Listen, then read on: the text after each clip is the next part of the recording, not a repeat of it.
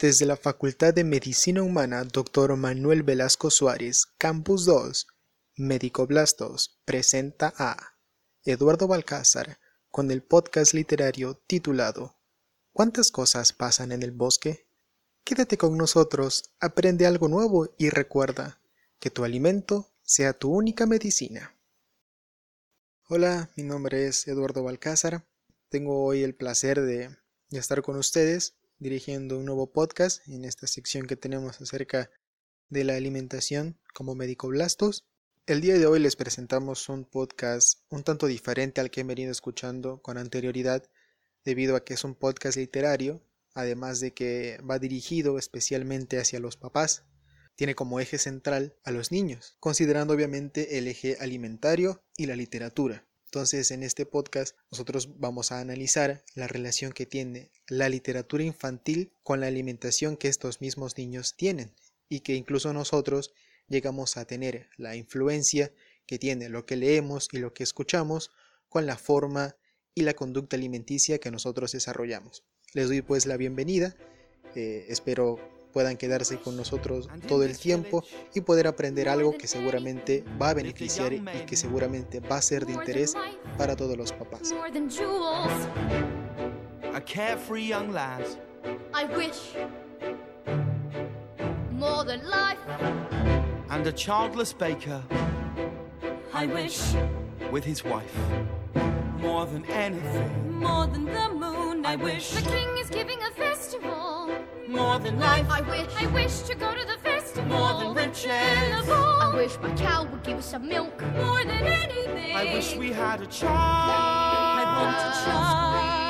I wish to go to the I wish you give us I some wish milk. we or might have a cheese, child, I wish. Into the woods, the path is straight, you know it well. But who can tell? Into the woods to lift the spell. Into the woods to visit mother. Into the woods to sell the cow. To get the money. To go to the festival. Into the woods to grandmother's house. Into the woods to grandmother's house. The way is clear, the light is good. I have no fear, nor no one should. The woods are just trees, the trees are just wood. No need to be afraid, There's there's something in the glade there.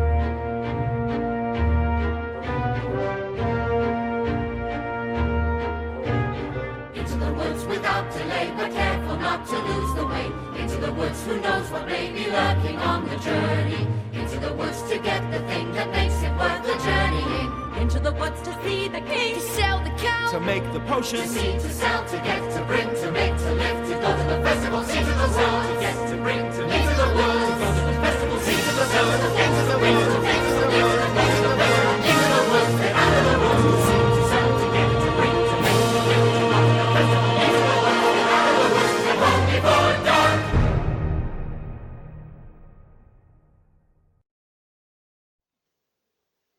Eh, para comenzar, yo quiero preguntarles eh, tres cosas sencillas.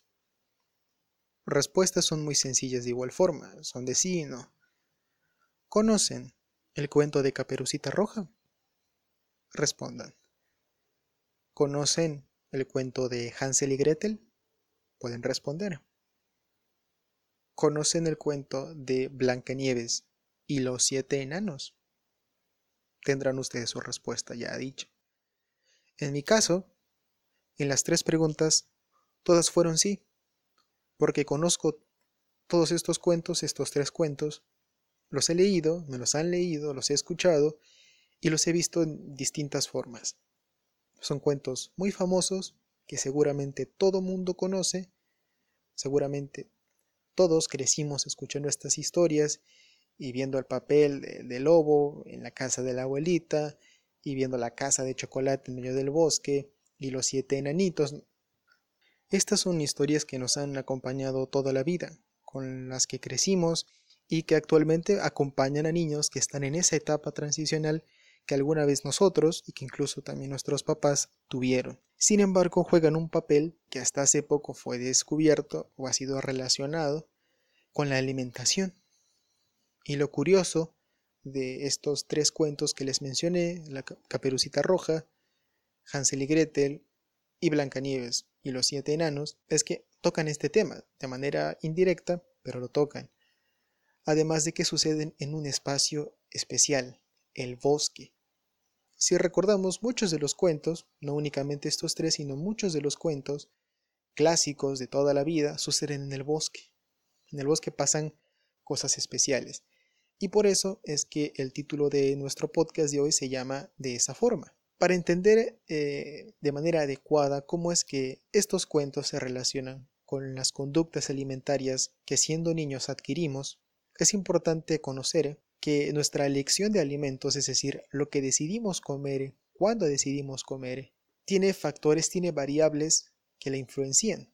La elección de comida se basa en el sabor de la comida, el placer que se sienta al comerla, la apariencia, los colores, lo vistoso que sea, lo apetecible que se note, y en última instancia se dejan las implicaciones para la salud. También se ha demostrado que el aspecto emocional juega un papel muy importante. Lo cognitivo, es decir, lo que hayamos aprendido, lo que sepamos sobre comer, lo que sepamos sobre los alimentos, lo que nos hayan enseñado, también juega un papel importante. Y también se incluye al aspecto ambiental y al aspecto social, es decir, donde comemos, con quienes comemos e incluso los hábitos alimenticios que tienen las personas con quienes compartimos la mesa llegan a influenciar eh, la conducta que nosotros tenemos. Esto podemos comprobarlo si pensamos un poquito en, en nuestras comidas, en lo que nosotros decidimos comer. Preferimos consumir algo que ya sabemos es rico porque ya lo probamos, algo que en su momento no nos gustó y en última instancia dejamos a la salud. Lo último que pensamos es sí, esto me puede hacer bien o esto me puede hacer mal, pero también el aspecto emocional. Eh, si estamos tristes, consumimos un tipo de alimento, si estamos felices, consumimos algún otro tipo de alimento. Sin embargo, en los niños, el aspecto emocional y la memoria, el aspecto cognitivo, es lo que más influencia tiene. Y dirán ustedes, bueno, ¿la memoria de qué? Si los niños tan pequeños no recuerdan, ¿qué van a recordar a lo que comían cuando eran bebés? No, van a recordar lo que ya comieron hace poco tiempo. Es decir, la memoria de los niños va a ser el aspecto quizás de los más importantes debido a que van a recordar lo que comieron y la experiencia que tuvieron con ese alimento en específico y van a relacionarlo con la emoción que sintieron al comerlo. Los niños son bastante emocionales y son muy sensibles. La tristeza la hace notar mucho, la alegría la hace notar mucho, el susto, la emoción se notan demasiado en los niños. Por eso es que cuando nosotros, y no únicamente los niños, sino todo mundo, pero en los niños es mucho más, cuando nosotros elegimos algo, pensamos o recordamos cómo fue nuestra experiencia con esa comida. La disfrutamos, fue más o menos, fue mala, y dependiendo de esa experiencia la relacionamos con una emoción. Y entonces decidimos, la quiero comer, no la quiero comer o definitivamente ni me la pongan, ni la quiero ver.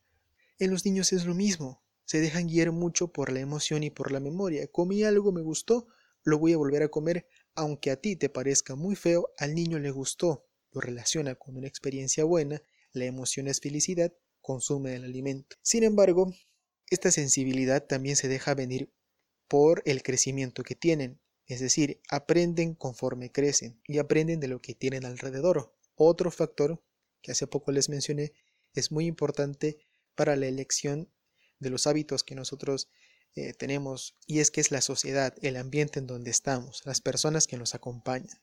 Así, lo que escuche que se coman, lo que vea que se coman o lo que los papás le muestren a comer será lo que también el niño podrá elegir y lo que podrá tomar para comer. Es de esta manera que se puede explicar cómo estos cuentos y cómo la literatura infantil puede llegar a influenciar nuestros hábitos alimenticios. Hagamos un poquito de memoria y recordemos sobre qué trata Caperucita Roja. Hay muchas versiones, desde versiones muy crudas, en donde Caperucita llega incluso a, comerse la carne del lobo y a disfrutar con vino, y otros aspectos un poquito más, más infantiles, más adecuados para la edad. De manera general, se tiene que Caperucita es una niña que va a visitar o que va a ir a la casa de su abuelita cruzando por el bosque.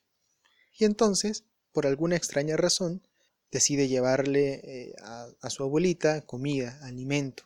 Entonces comienza a recoger lo que tiene. Le, le lleva pan, le lleva pasteles, le lleva golosinas, le lleva eh, comida que se pueda disfrutar, ¿no? Comida que generalmente comen los adultos. Ocurren diferentes circunstancias en el camino, se encuentra un lobo y todo eso. Sin embargo, la parte importante es aquí, ¿qué es lo que ella lleva? ¿Qué es lo que ella prefiere? ¿Qué es lo que ella escoge? Y son estos alimentos, golosinas, pasteles, panes. Otras versiones del cuento dicen que incluso Caperucita va comiendo estos alimentos mientras llega a casa de su abuelita. La parte importante de esto no es lo que pasa antes, sino lo que ella decide. El papel de escoger, el hecho de elegir, es lo que determina la importancia. Si nosotros, después de conocer qué factores medían la elección de alimentos, relacionamos esto con que una niña puede elegir y llenar una canasta de panes, golosinas, pasteles, podemos decir nosotros. Entonces, si una niña que va a visitar a su abuelita puede llevar eso y comer eso durante el camino, ¿por qué nosotros no? Y si nosotros, siendo adultos o jóvenes, pensamos eso, o podríamos pensar eso, un niño también.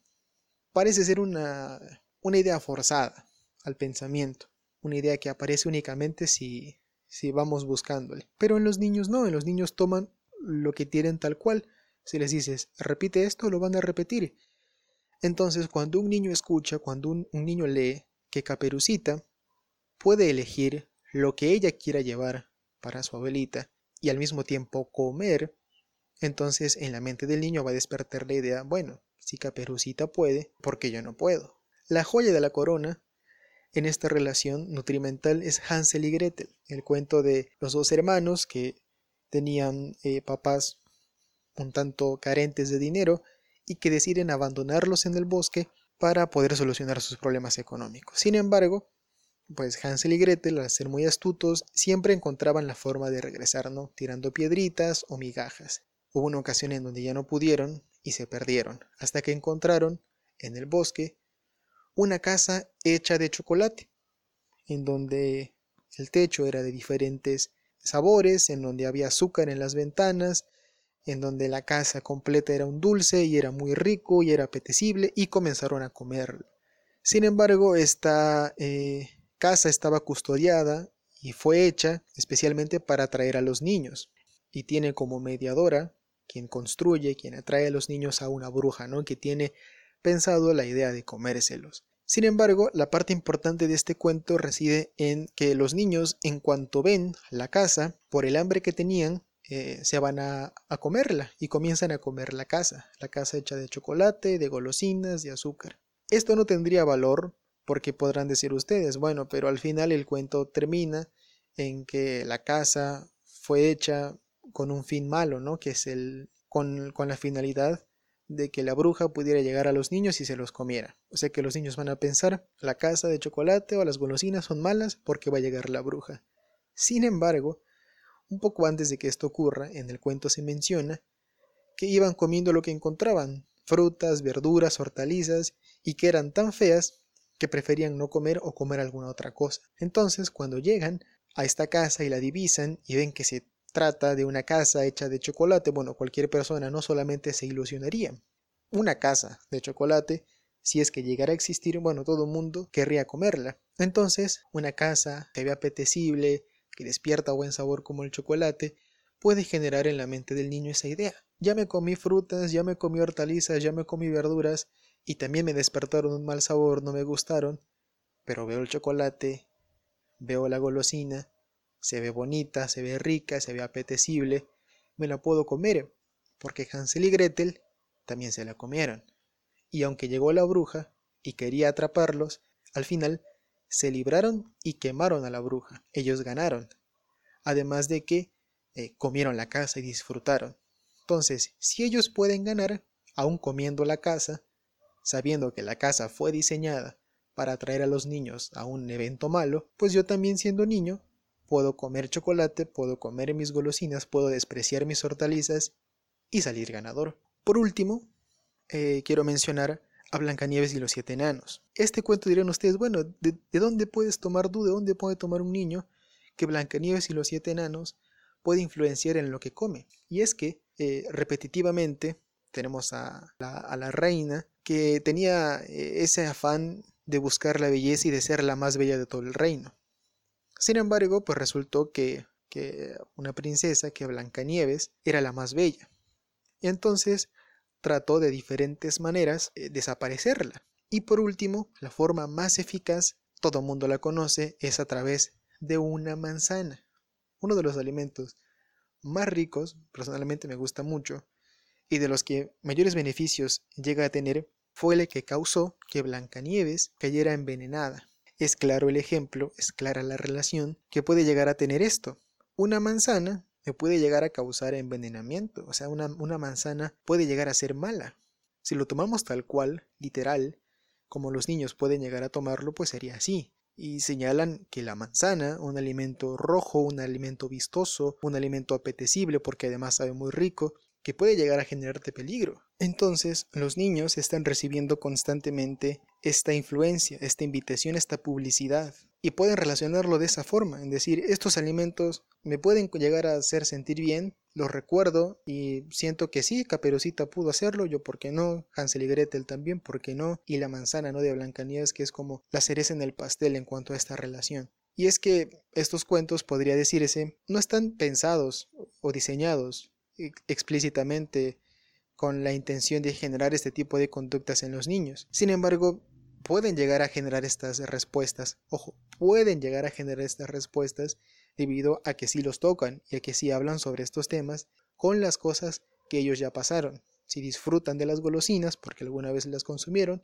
van a reforzar esa conducta con lo que escuchen, lo que vean en los cuentos. Lo mismo si desprecian algún alimento o si no gustan algún alimento, si estas mismas ideas se complementan con las que llegan a ver en los cuentos literarios, en donde los personajes, actores que pueden llegar a influenciar a los niños, tienen o piensan lo mismo que ellos, despreciando ciertos alimentos, favoreciendo a otros, entonces esta respuesta, ya sea favorable a la sana alimentación para el niño, o no tan favorable para una sana alimentación, pues la van a adoptar y la van a hacer suya y la van a defender, justificando que un héroe, Caperucita, Hansel y Gretel también lo hicieron, también lo lograron y al final resultaron felices. Y con esto no estoy diciéndoles que tienen que prohibir a sus hijos totalmente conocer estas historias y mucho más aún que no puedan comer aquellos alimentos como chocolates, algún helado, algún pastel o algo que sea dulce, alimentos que son considerados por todo el mundo como malos. Y en realidad pues no son malos, sino lo que está mal es la forma en que abusamos de ellos en calidad y cantidad necesarias, pues terminan resultando alimentos bastante buenos también. Y es que si ustedes eh, deciden hacer esto, la evidencia científica sustenta, bajo un estudio realizado en 2014 por la investigadora Mónica Beltrán Díaz, aquellos niños que tienen mayores restricciones alimenticias, en este caso alimentos que son considerados como malos o como alimentos chatarra, una restricción más considerable, son aquellos niños que tienen una mayor tendencia a consumirlos cuando no son vigilados. Entonces, este es el tipo de conducta alimentaria que no se quiere lograr, pero tampoco se pretende lograr una conducta en donde se considere que únicamente comer golosinas es la mejor nutrición que existen, y es que los niños no únicamente están expuestos a la influencia de los cuentos y a la literatura infantil, sino también a la televisión. Eh, niños que sean más apegados a la televisión manifiestan también un mayor porcentaje en el consumo de alimentos de un bajo valor nutricional, como alimentos empaquetados, refrescos, dulces, entre otros alimentos. Entonces, al ser los niños muy receptivos a campañas en donde se vea una hamburguesa o se ve una pizza o se ve un helado en cantidades muy grandes, demasiado apetecibles, muy bien presentados, pues a todo mundo le atraería. Eh, la pregunta que quizá ustedes como papás estén haciendo ahorita, ¿qué es lo que yo tengo que hacer? ¿Qué es lo que yo puedo hacer para que toda esta bomba publicitaria que incita a mi hijo a qué comer, dónde comer y cómo comer, no lo lleve a una conducta alimentaria errónea, en donde eh, tenga demasiadas restricciones y que por tanto prefiera comer lo que le restrinjo pero también no llega al, caso en donde considere que comer únicamente una casa de chocolate entera es lo mejor del mundo. Y para resolver esta posible duda, le hago una pregunta. ¿Qué cosas están pasando en su bosque? ¿Qué cosas está permitiendo usted como padre de familia que pasen en su bosque? Su bosque, su casa, su familia, su hogar, lo que usted considere el entorno familiar, estas acciones que suceden en este medio son necesarias y son cosas que deben de pasar. El conocimiento de qué es lo que un niño puede escoger, tal cual eh, lo hizo Caperucita en su tiempo, va a determinar qué alimentos él va a tener preestablecidos, que son buenos comer en una cantidad grande, y otros que son buenos comerlos, pero también en una cantidad disminuida.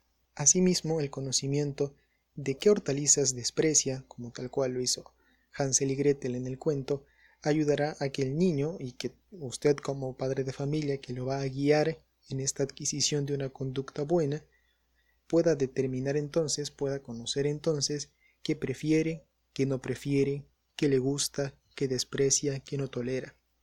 Son eventos que suceden en el bosque en el cuento, pero que también debe permitir que sucedan en el bosque de su casa, en el bosque de su hogar. Hacer algo totalmente contrario a esto, como imponer y restringir alimentos, lo que va a despertar en la mente de un niño va a ser el acto totalmente contrario. Es algo parecido a lo que pasan o vivimos los adolescentes y jóvenes cuando nos prohíben algo, despierta el deseo por conocer más y convivir más con ese aspecto. Entonces, pensar en qué cosas está usted dejando que pasen en su bosque, qué cosas están sucediendo, estar atento a ellas, va a determinar cómo usted puede guiar a sus hijos a que ellos, no usted, sino ellos, puedan elegir y generar una conducta alimentaria. Nos enseñan eh, a sumar, a restar, a dibujar, a recortar, a pintar cuando estamos eh, en, en la etapa de la niñez, pero tristemente evitan enseñarnos cómo comer adecuadamente. Sin embargo, ese papel pueden desempeñarlo ustedes como padres, como jefes de la casa, como encargados del bosque, junto con sus hijos como personajes principales del cuento. De esta manera, en conjunto pueden trabajar en qué cosa puede escoger, considerando también las cantidades, sin llegar al extremo de prohibir, y hacer esa comparación entre lo que me agrada y no me agrada, entre ir dejando a un lado las cosas que no me gustan para tomar únicamente las que sí deseo, las que sí me apetecen, considerando que de ambos grupos alimentarios, estos grupos me refiero a los que son eternamente conocidos como buenos y eternamente conocidos como malos, que mayormente es la comida chatarra, puede el niño diferenciar eh, que si le gusta, que no le gusta, ir despreciando hortalizas, ir despreciando la cantidad de chocolate o la cantidad de golosinas suficientes para que así se quede únicamente con lo que a él le gusta. Y entonces ya con lo que a él le gusta, que debe ser un hábito balanceado y pueda también el niño de manera individual ir recorriendo el camino del bosque, ir avanzando en cuanto a conocimiento sobre alimentos, en cuanto al desarrollo cognitivo, en cuanto a, a sus años de vida, y con ello puede ir diferenciando entre aquellas hortalizas que le gustan, entre aquellas verduras que le gustan, entre aquellos alimentos que le parecen deseables y los que no. Teniendo así estas dos conductas definidas, entre todos, como familia, puedan ir entonces ya poniéndole los alimentos, haciendo las variantes de comida, para que el niño reconozca y entienda que aquellos alimentos como verduras, carnes, grasas y alimentos eh, como de tipo golosina pueden ser comidos, son aceptados en una comida que sea sana y que sobre todo sea una comida en donde se sienta feliz. Así, al comer lo que le gusta, se sentirá feliz, pasará buenas experiencias y la conducta alimentaria que desarrollará también será la mejor de acuerdo a sus preferencias y una conducta alimentaria especializada adecuada para él, porque ustedes sabrán que está comiendo de las cantidades adecuadas y con la calidad suficiente. Este aspecto no solamente determina que un niño coma sano o que crezca bien, sino el prevenir enfermedades crónicas que afectan en un número ya un, tanto elevado a los niños en México como la diabetes, hipertensión, desnutrición, obesidad y sobrepeso. El desarrollar un hábito alimentario adecuado para su edad, para sus preferencias, personalizado, va a determinar que conforme vaya avanzando mantenga estos hábitos y que cuando conozca nuevos alimentos y aprenda nuevas preferencias acerca de ellos, puedan entre todos determinar qué acciones son las necesarias que sucedan en el bosque para así mantener un, un buen hábito. Esto también puede aplicarse a nosotros ya como adolescentes, como jóvenes e incluso a ustedes como padres de familia. entre todos seguramente las acciones que pasen en el bosque serán mucho más fáciles de afrontar, tal cual eh, los hermanos Hansel y Gretel pudieron apoyarse y entre los dos pues terminar felices en el cuento. Recuerde que todo lo que sucede alrededor de su hijo media su crecimiento, media su aprendizaje y sobre todo su conducta alimentaria y que es parte importante tanto de él como suya, que va a ser la principal porque ustedes serán su guía, desarrollar un buen hábito. Me ha dado mucho gusto compartir esta información con ustedes. Considero que esta plática acerca de cómo un cuento infantil puede llegar a mediar eh, los hábitos que desarrolla un niño va a servir a muchos padres de familia, sobre todo el aspecto de cómo hacer eh, que este hábito influye de manera saludable y que las cosas que suceden en el bosque sigan ocurriendo pero guiarlas a un buen término para desarrollar también un estilo saludable. A nombre de todo Médico Blastos, les doy las gracias por acompañarnos hasta este minuto del podcast. Nos despedimos de este podcast, pero les recordamos que pueden echar un vistazo a nuestros capítulos anteriores y a los próximos, que seguramente también serán de utilidad para todos y demasiado, demasiado interesantes, recordándoles que les deseamos pues que se mantengan felices, que se mantengan sanos y sobre todo que recuerden que nuestra alimentación puede ser la mejor medicina.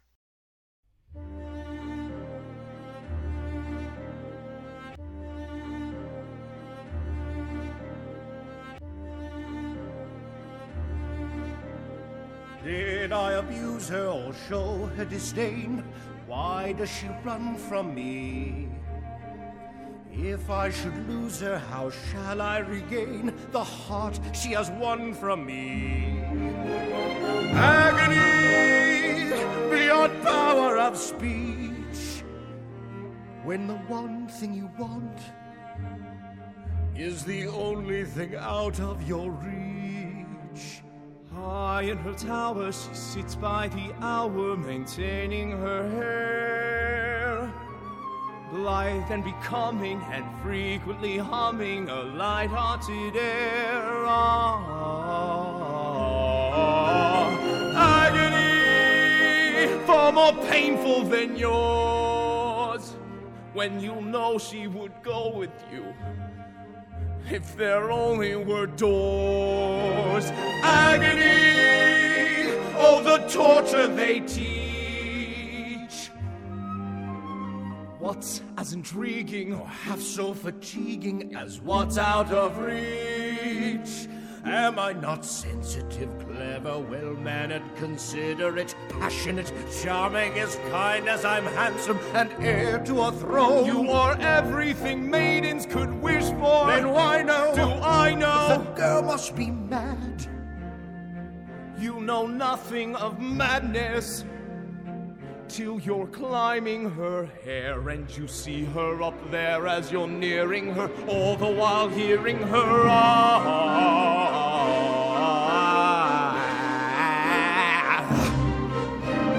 Agony, misery, although it's different for each.